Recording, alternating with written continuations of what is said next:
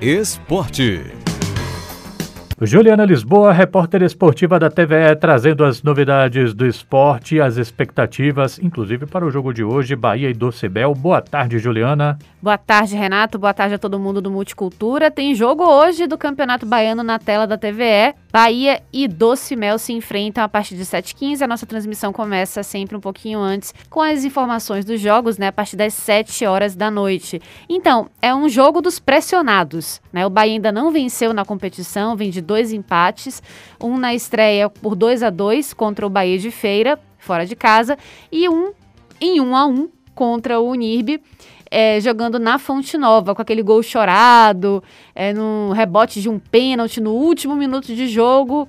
Então, o torcedor do Bahia lembra com um pouquinho de alívio, porque o resultado poderia ter sido pior.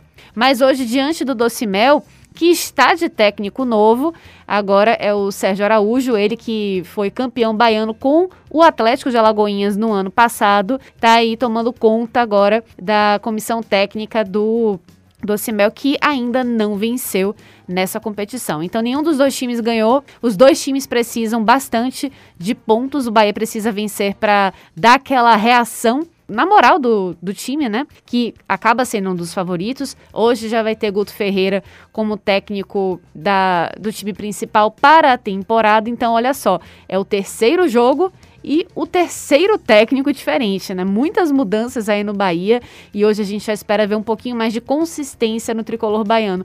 E o Docimel tá aí com um técnico novo tentando dar aquela sacudida no time, porque pode ser que consiga surpreender o Bahia jogando na Fonte Nova. E a gente lembra que o Bahia vai jogar com portões fechados para a torcida por uma uma decisão do próprio clube para não custear é, as operações da Arena Fonte Nova, é, tendo assim é, prejuízos financeiros. Né? Então, por essa razão, o Bahia opta em deixar de fora o torcedor, que pode, obviamente, acompanhar todos os lances part da partida é, com a gente na TVE. Você falou sobre pressão e o que dizer então do Barcelona de Ilhéus, que levou 1 a 0 do Vitória e agora vai encontrar o atual campeão.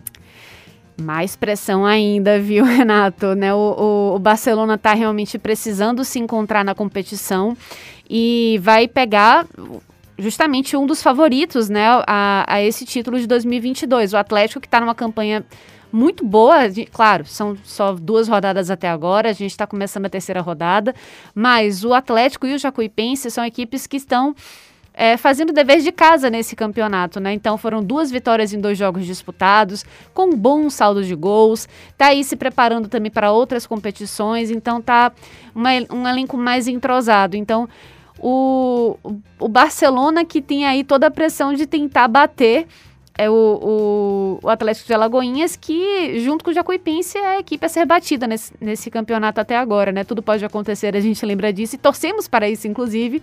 Mas, por enquanto, se eu tivesse que apostar minhas fichas, eu iria no Atlético de Alagoinhas. Juliana Lisboa, repórter esportiva. Até a próxima. Até a próxima, Renato. Tchau, tchau.